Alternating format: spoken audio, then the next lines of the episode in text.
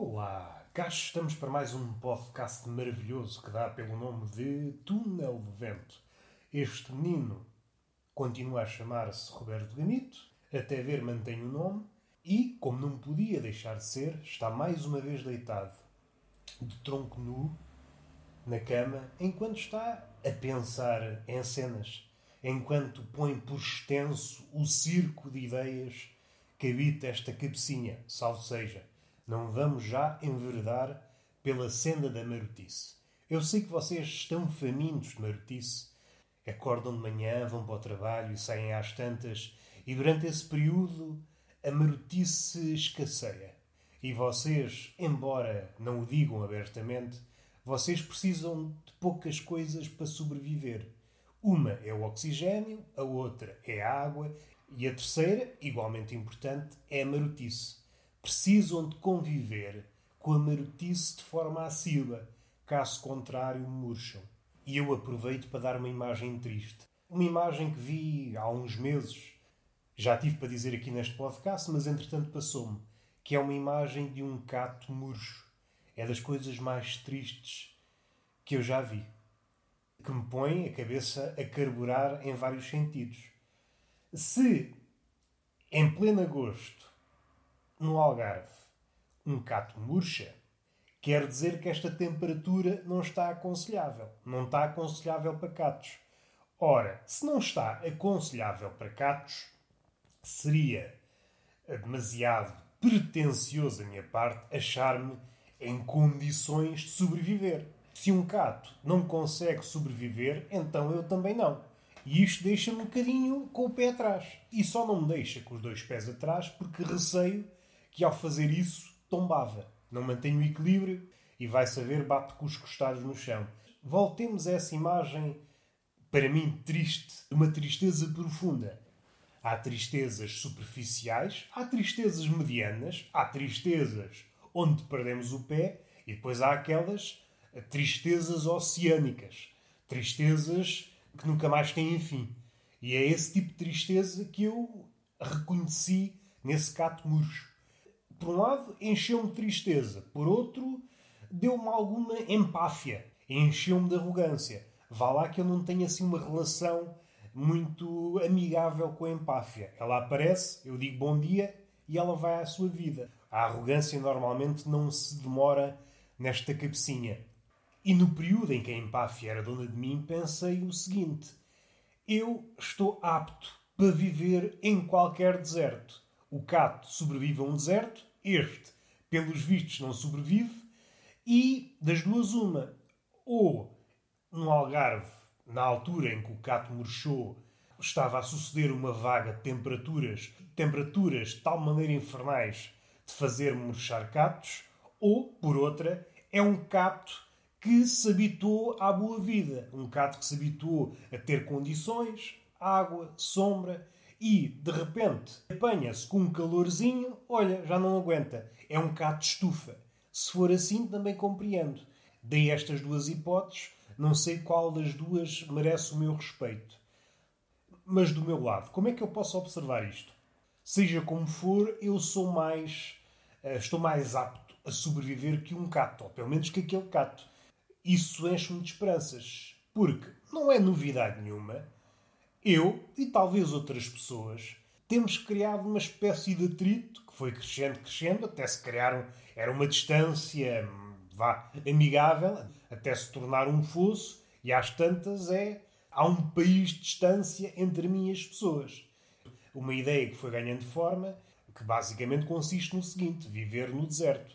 E eu, talvez um bocadinho acobardado pela minha fraca noção das minhas capacidades, ao deparar-me com um cato murcho e verificar que eu aparentemente estou vivo, ensufla-me o peitinho de esperança. Faço as minhas malas e vou viver para o deserto. E nem preciso levar nada. Se os catos se aguentam no deserto, eu também sou capaz de aguentar. Levo só apenas um livrinho. Não é para ler, mas é para, se por acaso me cruzar com um camelo, dá logo aquele ar. Não, isto é um animal diferente que está aqui. Isto não anda aqui perdido. Posso levar a Bíblia até. Ah, este rapaz calhar perdeu-se. É um judeu que se perdeu no Êxodo. Aquele episódio que se fala na Bíblia. Um judeu errante. Perdi-me durante esses, esses milénios e andei ali perdido no deserto. Que a Bíblia, sim senhor, ensina-nos o norte, mas de vez em quando há muita gente perdida na igreja, o que parece um contrassenso. Não vamos por aí. A minha vida não precisa de uma matilha de beatas atrás de mim com o intuito de me escavacar a paciência.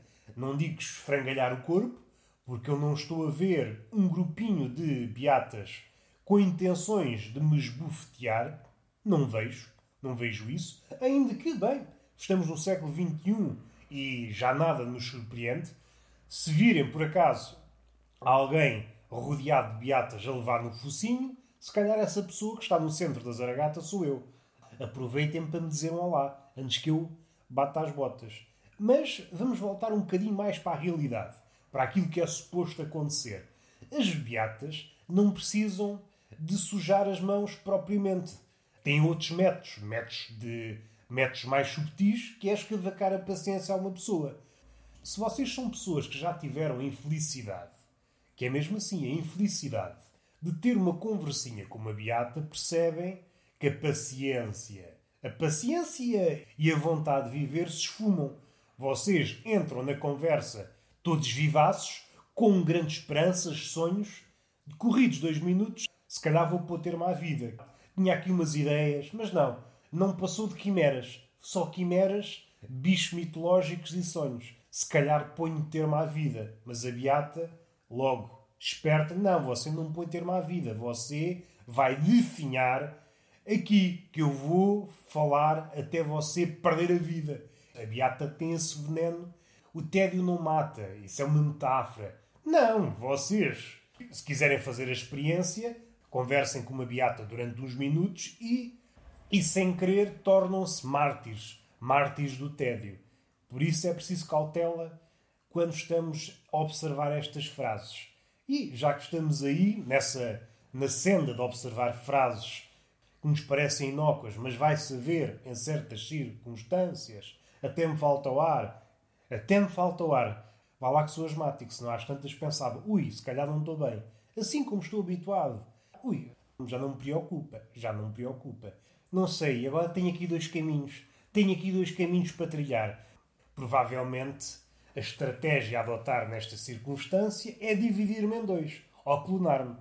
Só que eu não tenho capacidade para o fazer, então tenho que optar. E já me esqueci, às tantas esqueço-me dos dois caminhos, porque eu sou assim muito parvinho.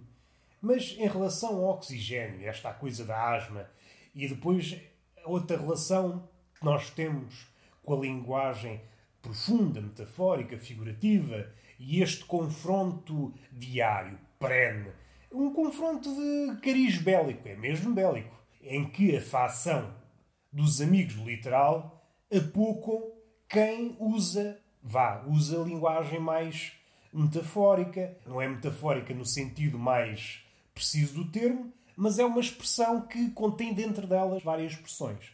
E já agora que estamos aqui, olha, vamos por aqui e vamos ver o que é que dá. O senhor António Costa, que por acaso é primeiro-ministro de Portugal, disse algo como: não é a escola que transmite Covid, somos nós, ou somos alunos. Algo deste género. É uma frase que, aos olhos de pessoas que morreram há 10 anos, seria apelidado o jagunço que acabou de dizer isto como um palerma. Como um palerma. Mas estamos no século XXI, mais propriamente no ano 2020. Pelo menos a última vez que eu olhei para o smartphone e fui conferir ao calendário, se bem que o calendário precisa de ajuda. Eu às tantas posso ter um calendário de 1800, se eu não o substituir pelo mais recente, não me diz nada. Será que eu estou a guiar a minha vida segundo o calendário de 1890, por exemplo? Não sei. Não sei. Mas voltando para o Sr. António Costa, este tipo de atitude, de olhar para uma frase do género não é a escola que contagia, é as pessoas que lá estão, este tipo de argumento, este tipo de ideia, à falta de melhor termo, é muito usada nas redes sociais. E a pessoa que diz uma ideia deste tipo fica toda contente. Uma pessoa diz, por exemplo, a escola é um foco de Covid. E a outra pessoa diz, não é a escola, são as pessoas que estão na escola. E essa pessoa que diz isto pensa que alcançou talvez pela via da meditação transcendental, alcançou um nível superior de compreensão do mundo. Mas não, não, não, não. Acho que desceu os degraus do conhecimento, desceu, tropeçou na escada e foi ter cá abaixo. O amigo do literal tem uma pancadinha. O amigo do literal tem este problema. Além de ser estúpido, que já é uma característica que fica bem no currículo de qualquer palerma, tem esta empáfia, esta arrogância inchada que, na cabecinha dele, pensa que está a converter os papalvos. Não é que não haja papalvos em todas as fações. Os literalistas, os amigos do literal, são papalvos. Aqueles que usam metáforas podem ser papalvos, mas neste caso não se aplica. Neste caso não se aplica. E há aqui uma viragem. Este tipo de confronto, vá, de ideias, uh, seria chicoteado violentamente há uns anos e hoje parece que está tudo bem.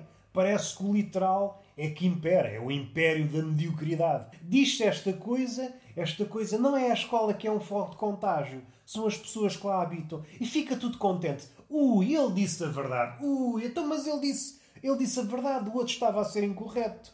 Ele esquece é que aquela frase, que aparentemente não é tão precisa como a dele, primeiro é mais compacta e segundo diz mais do que aquilo que ele diz.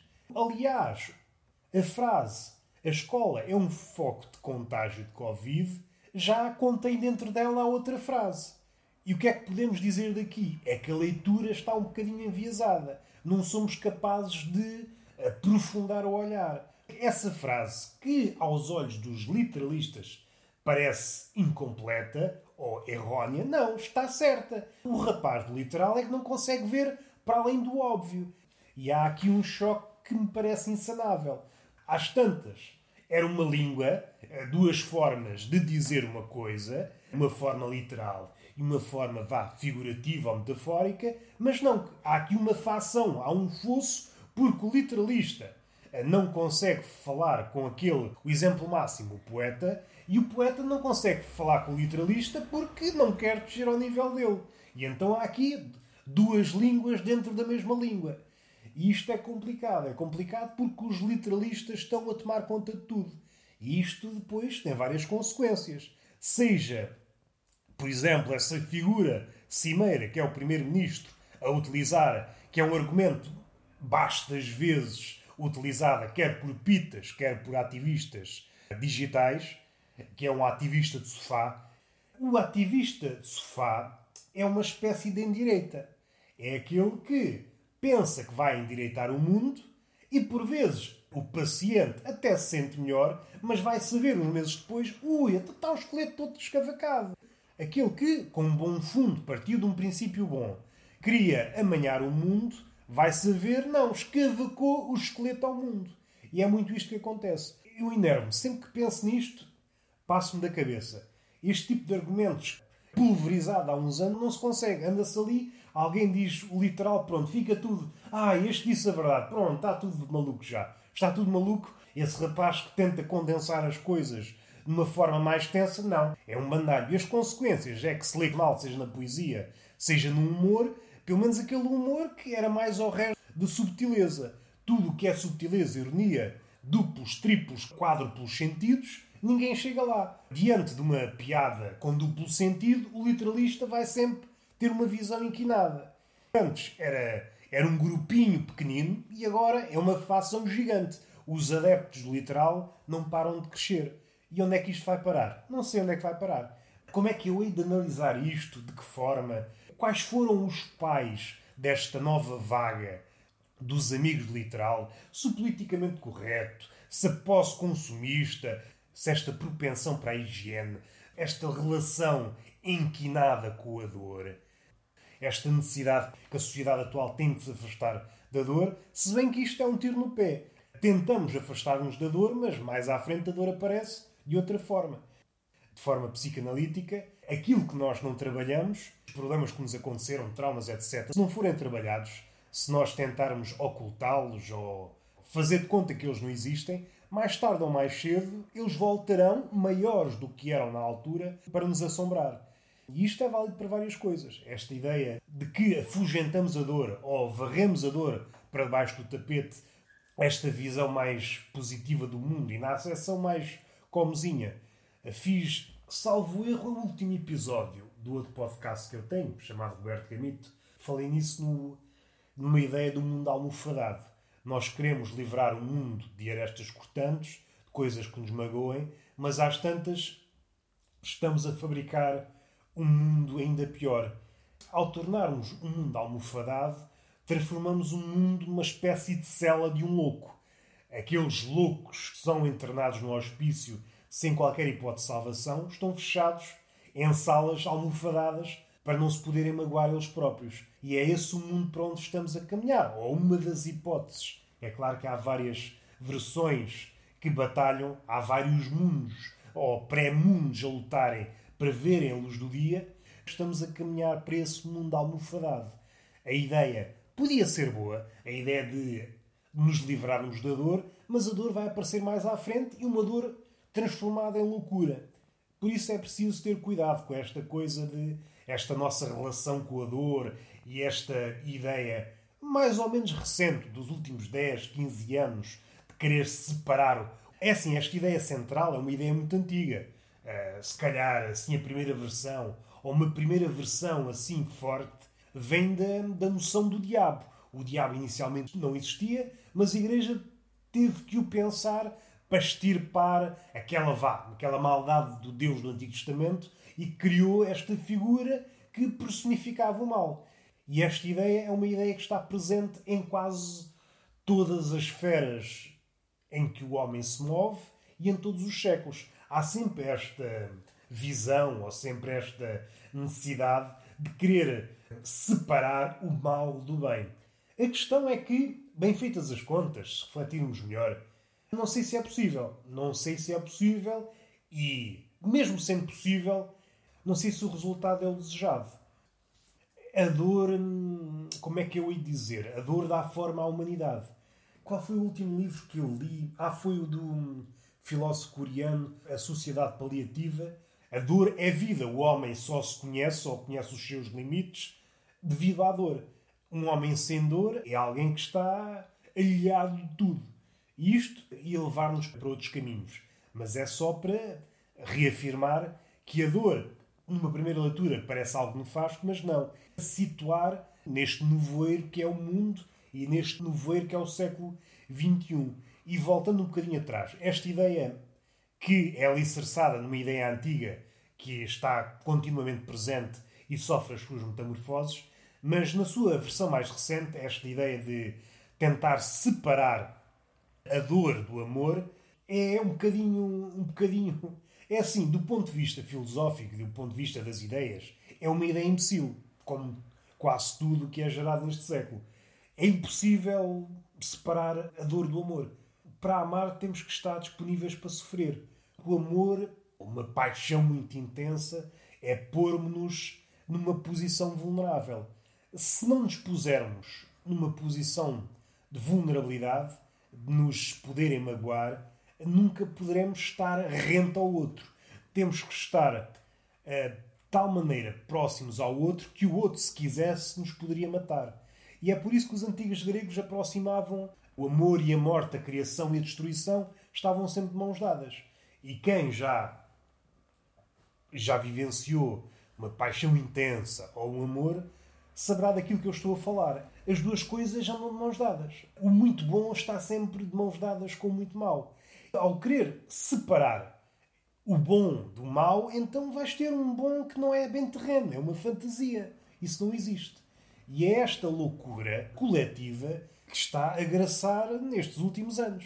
E é por isso que as relações, quando existem, tão depressa acabam como começam, é uma relação consumista, é uma relação descartável.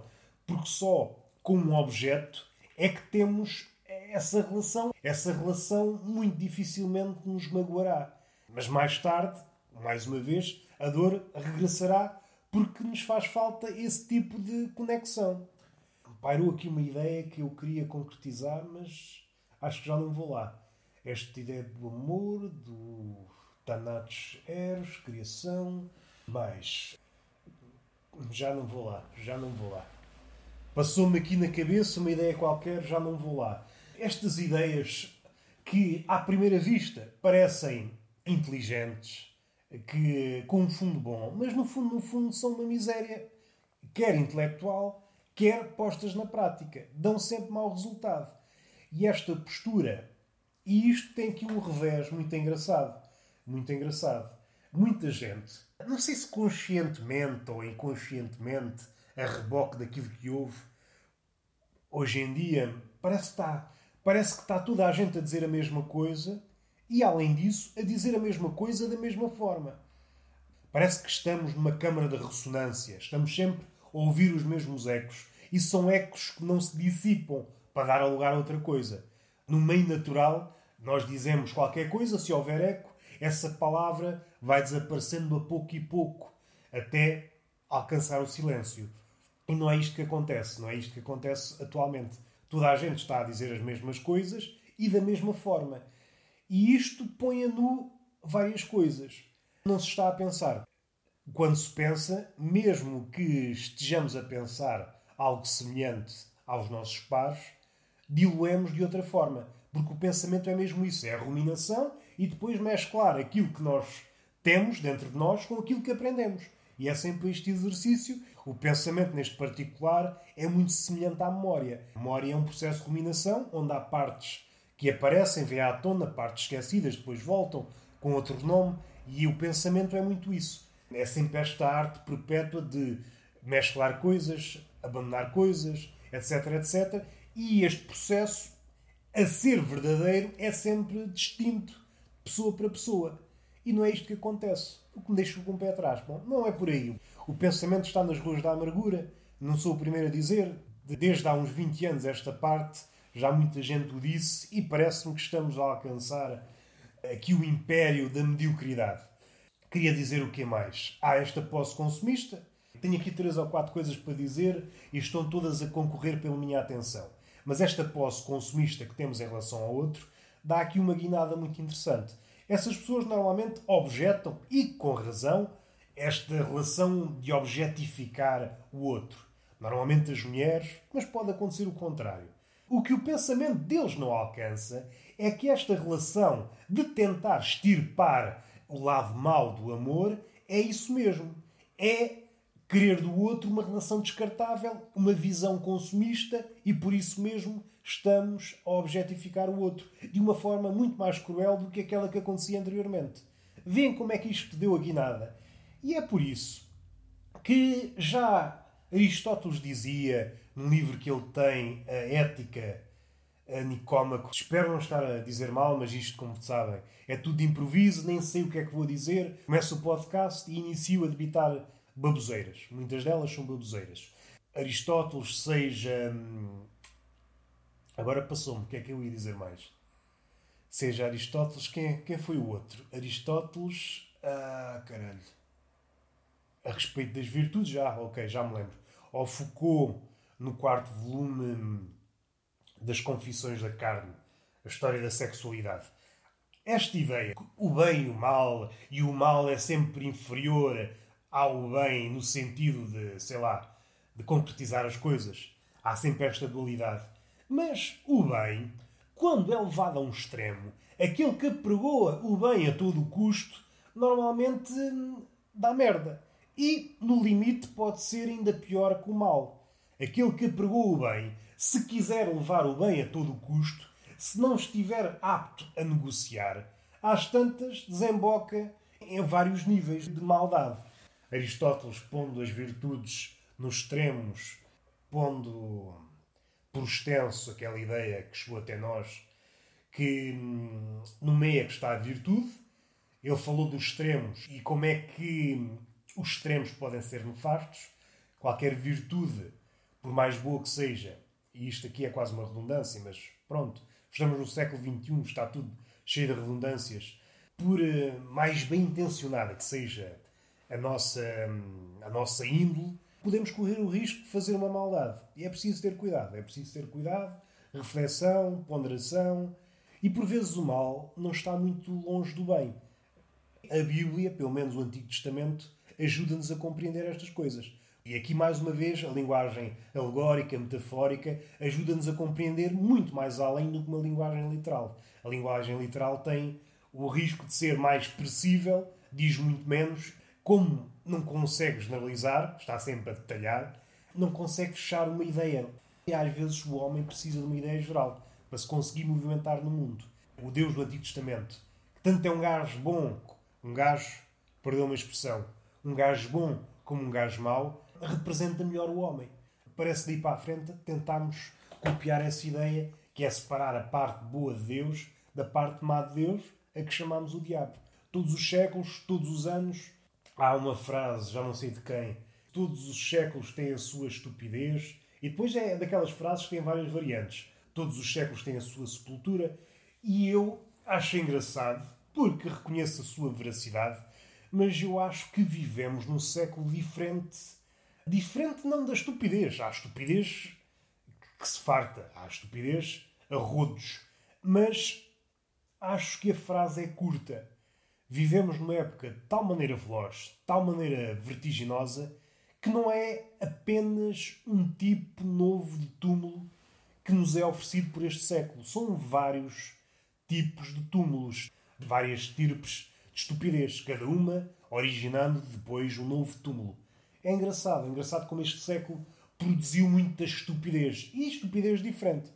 Ok, estava a falar nesta coisa hum, da postura consumista e tentar separar o bem do mal e as consequências disso.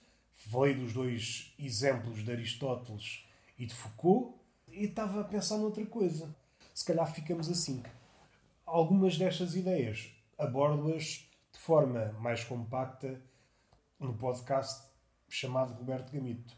São ideias muito curtas. Os últimos podcasts, os últimos episódios têm sido muito curtos. Não chegam a alguns aos 5 minutos, muito curtinhos. Apenas uma ideia, discorrer um bocadinho sobre essa ideia, tentar fechar mais ou menos essa ideia, na medida do possível, dado que são ideias largas e que dão pano para mangas, mas discorrer um bocadinho, ir ao sabor imaginando que isto era um texto, ir ao sabor da caneta, deixar que a caneta me guie e não o contrário, aquela ideia também muito também muito presente, que há variações dessa ideia, deixar que a dança guie o dançarino não o contrário, e quase que apanhei outra ideia, mas fugiu-me outra vez. Fugiu-me outra vez. Mas acho que este podcast já está já está completo. Já foi dito muita coisa, não sei se acertada, mas apeteceu-me. E quando é assim, estava de apetites. Beijinho. Hoje é na boca. Ontem acho que foi na bochecha, hoje é na boca. Vocês estão a necessitar de calor. E uma palmada mais ou menos pedagógica. Não sei, talvez abdique da palmada pedagógica hoje. Tentei passar-vos alguma coisa, qualidade duvidosa, evidentemente, e hoje é apenas uma palmada divertida. Ficamos assim, uma palmada divertida. Até à próxima.